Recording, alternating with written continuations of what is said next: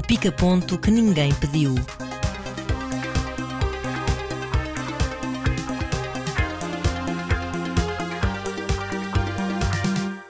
Partir de agora, sempre que não temos episódio, ou normal ou especial, vamos ter um mini episódio que pedimos a vossa sugestão, as vossas sugestões para nome. Podia ser o espaço em branco, o comprimido intelectual, a curta, o fogacho, o semanário, o frame, o lembrete, o coice, o traca, rapidinha que ninguém pediu. Qualquer uma destas coisas foram algumas das vossas eh, sugestões, mas que nós decidimos chamar o pica-ponto que ninguém pediu.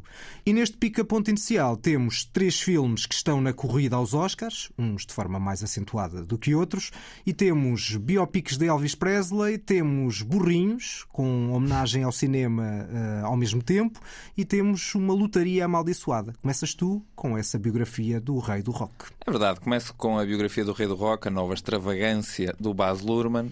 Tu já tinhas falado um pouco do filme comigo, acho que fora do ar, e tinhas-me dito que apesar de tudo, apesar de ser um Baz Luhrmann, não era exatamente um filme que tu tivesse desgostado totalmente. Ora, eu desgostei totalmente.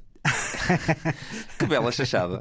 Imagina, eu acho que uh, há poucos biopics que tentem retratar uma vida inteira, como é o caso deste Elvis, que estejam perto sequer de ser filmes interessantes. Temos o Ray, temos o Walk the Line. O Walk the Line, talvez dessa colheita toda, seja dos menos desinteressantes. Mesmo o Lavian Rose, são sempre filmes que dependem muito do, da identificação da personagem e depois a performance central vai ser sempre uma espécie de uma imitação para evocar o espírito da pessoa que se está, no fundo, a homenagear com o filme. E este Elvis é, um, é isso, mas através de uma lente de uma pessoa com disfunção de, de atenção, que precisa estar sempre a fazer cortes, sequências musicais, videoclipes e modernices, e o resultado final não tem qualquer tipo de profundidade dramática. Muitos elogios à performance central do Austin Butler. Eu acho que fisicamente ele é, ele é muito impressionante. Mas eu não consigo por um segundo comprar aquela personagem, comprar seja o que for que lhe está a acontecer. O Tom Hanks, então, coitado, está a dar tudo o que tem eh, e ele tem muita coisa, é um ótimo ator, mas está carregado de caracterização exagerada, carregado de de caracterização em vários sentidos, tanto na maquilhagem como na própria forma como aquela personagem aparece, parece uma caricatura. Acho que ele está, está a escolher mal os filmes em que participa também. Pois, não sei bem. O que eu acho é que o Baz Luhrmann, quanto mais filmes faz, mais eu percebo que alguma coisa mexeu em mim quando vi o Moulin Rouge, como nós já falamos aqui, mas a, aquela estética MTV já chega. já chega. Ou seja, ele, ele não deve ser impedido de fazer os filmes como ele acha que deve, devem ser feitos, não é? Não é isso que eu quero. Não quero que o Baz Luhrmann deixe de fazer filmes. Eu já lancei a ideia é... que aquilo é um bocado de vandalismo cultural. Mas não é para mas mim, não quero impedir também não é senhor para fazer mim, que acho aquilo claro. muito extravagante, foleiro, e por muito que o Elvis fosse extravagante e foleiro que é há uma relevância que ele tem, que o filme alude a isso, que o filme fala um pouco sobre isso, mas não, de todo que não temos a noção do, de quem era, o que é que era o rei do rock. E existem vários pontos de vista mais interessantes para tomar da vida do Elvis. Podia-se ter escolhido só um trecho específico e talvez explorar mais por aí. Tenta-se contar a vida toda condensada, por vezes até em termos estéticos está condensado porque há várias imagens a juntar-se. Né? Mas eu acho que só há um, lado, há um lado positivo que está associado ao próprio Austin Butler, que é a energia das, das cenas de palco. Porque lá está, como o senhor está habituado a fazer uma espécie de videoclipes com alguma exuberância, aquilo são um bocado videoclipes ao vivo. E as cenas em si, eu consigo entrar naquela energia. Lá está, também é porque a minha expectativa para. A expectativa conta sempre o mundo. E a expectativa neste caso era baixíssima e eu consigo comprar um bocadinho daquela, daquela energia em palco. O que já não é mau. Para mim foi Pronto. suficiente para ser uma das surpresas positivas do ano. Uau. Ainda que a nota seja para aí um 4,5, 5. Sim, é, na verdade também não, não, não, vou muito longe dessa nota. Eu acho é que a partir do momento em que este filme está nomeado para uma série de Oscars, cresce outro tipo de expectativa dentro do espectador. Epá, e logo nos primeiros, sei lá, 10 minutos do filme, se não tivesse nomeações para Oscar, eu provavelmente não sei se tinha aguentado até ao final. Uhum. É um filme desinteressante e cinematograficamente tem pouca validade, digamos assim. Seguimos para outro filme do Oscar, este apenas nomeado para melhor atriz e com polémica, que pois. é a, a, nomeação de Andrea Riseborough uh, pelo filme Para Leslie. Tu não viste o filme, mas eu vou pedir a tua opinião porque tu viste o filme do filho do Cronenberg que já trouxeste aqui para uma lista, em que ela é a atriz principal, o Possessor.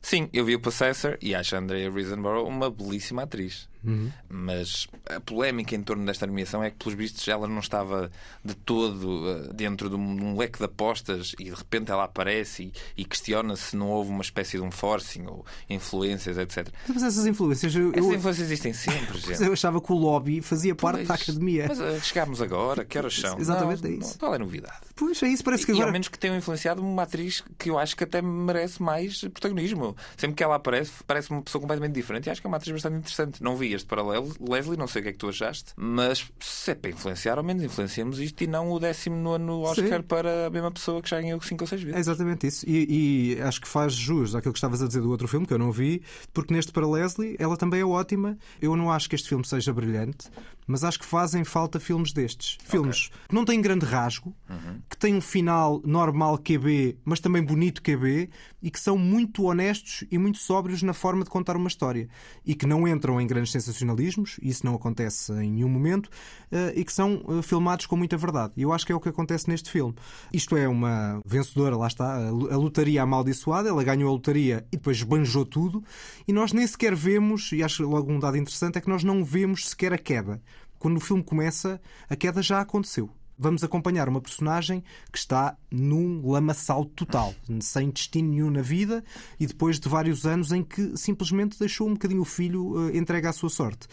Obviamente é uma personagem cheia de contradições, nós estamos eh, muito contra ela por um lado, mas por outro lado a favor. Não é nada estereotipada, tal como a personagem do filho não é nada estereotipada, e há ali momentos de diálogo e quase de silêncio muito interessantes. Há o Sweeney, um bom homem, digamos assim, que também é uma personagem bastante rica dentro deste estilo, há um dado que mostra muito como o filme é inteligente e devidamente contido, que é a música. É fácil num filme destes ter música dramática a carregar a história quase do princípio ao fim. E este filme praticamente não tem música. Tem música country e o ar é Cristo numa dada altura, hum. porque que é a música que as personagens estão a ouvir, seja em casa, seja no bar, e praticamente não há banda sonora. Há uma banda sonora muito minimal, muito suave em alguns momentos, que nunca precisa de carregar o que não é preciso carregar, porque é um filme que acredita na história que está a contar. Não sendo brilhante, acho que é um filme que vale muito a pena ver. Pronto. Fechamos com outro filme de Oscar que vamos fazer um salto ao passado, porque está nomeado para melhor filme estrangeiro, era a proposta polaca, chama-se EO, ou se preferirem. Dai, João. Iho! Não sei se conseguirias fazer melhor que isto. Talvez até conseguisse fazer melhor, mas eu neste momento não quero. Só quero é que as pessoas isolem o teu Iho que fique para sempre. Mas Queres podemos, que eu tente outra vez? Podemos fazer um concurso e vamos ficar nisto dois minutos. Só as pessoas desligarem tipo, epá, estes gajos estão no top 200 de mais ouvidos podcasts do Spotify, vamos tirar, porque eles não merecem. Vai tu primeiro.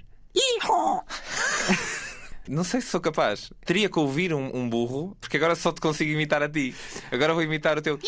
É isso que eu vou imitar. Pronto, já está feito, já está feito. Já foi mais, mais sólido. Outra vitória. Foi mais do que toda a gente queria, na verdade. Outra vitória nesta imitação. E porquê é que estamos há dois minutos a imitar burro, João Trogal? Porque temos uma, um filme em que o burro é a personagem principal. E isto não é novo no cinema. Tu não viste este Erro? Não, eu não vi este Erro. Mas, mas viste o filme original que, que, que ele pretende homenagear, sim. não é? Sim, o Azar de Baltazar, em português chama-se. Peregrinação Exemplar. Exatamente. É um, é um filme que está nos top 100 de muita lista deste mundo, inclusive da Siren Sound, que já daqui falamos. É uma espécie de um poema surrealista sobre um burro a atravessar várias, várias vidas. É um filme muito curioso, muito, muito diferenciador e, e o Bresson conseguia sempre criar esta, estas narrativas narrativas não óbvias e depois evoluiu para outro tipo de, de, lugares.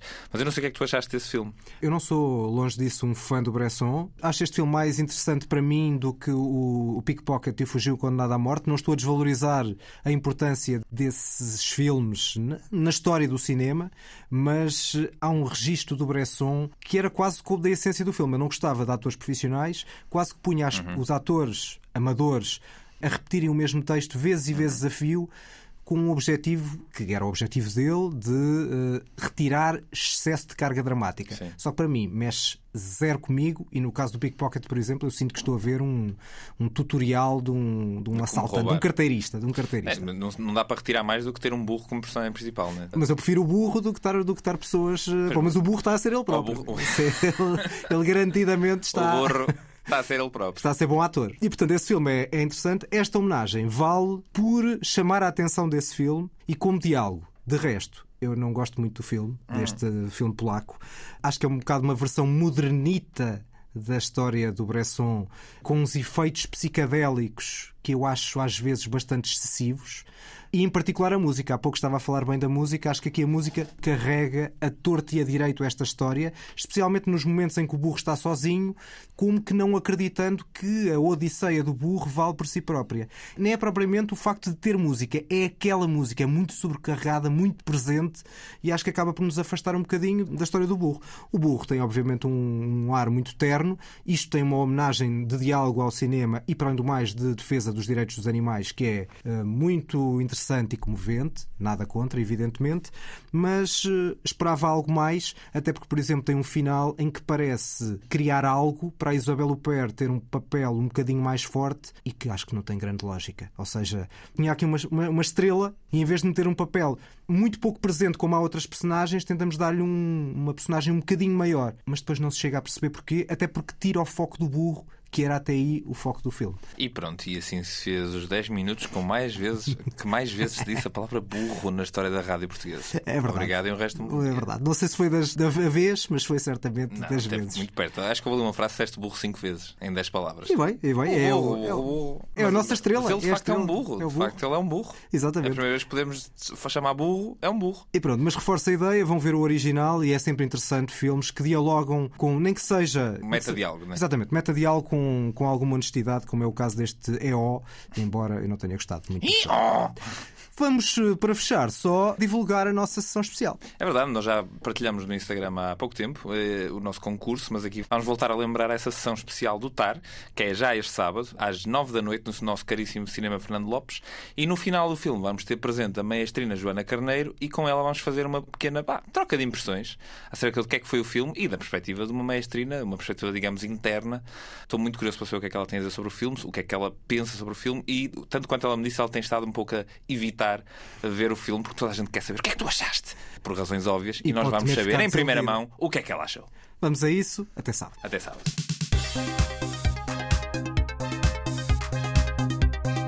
O pica-ponto que ninguém pediu.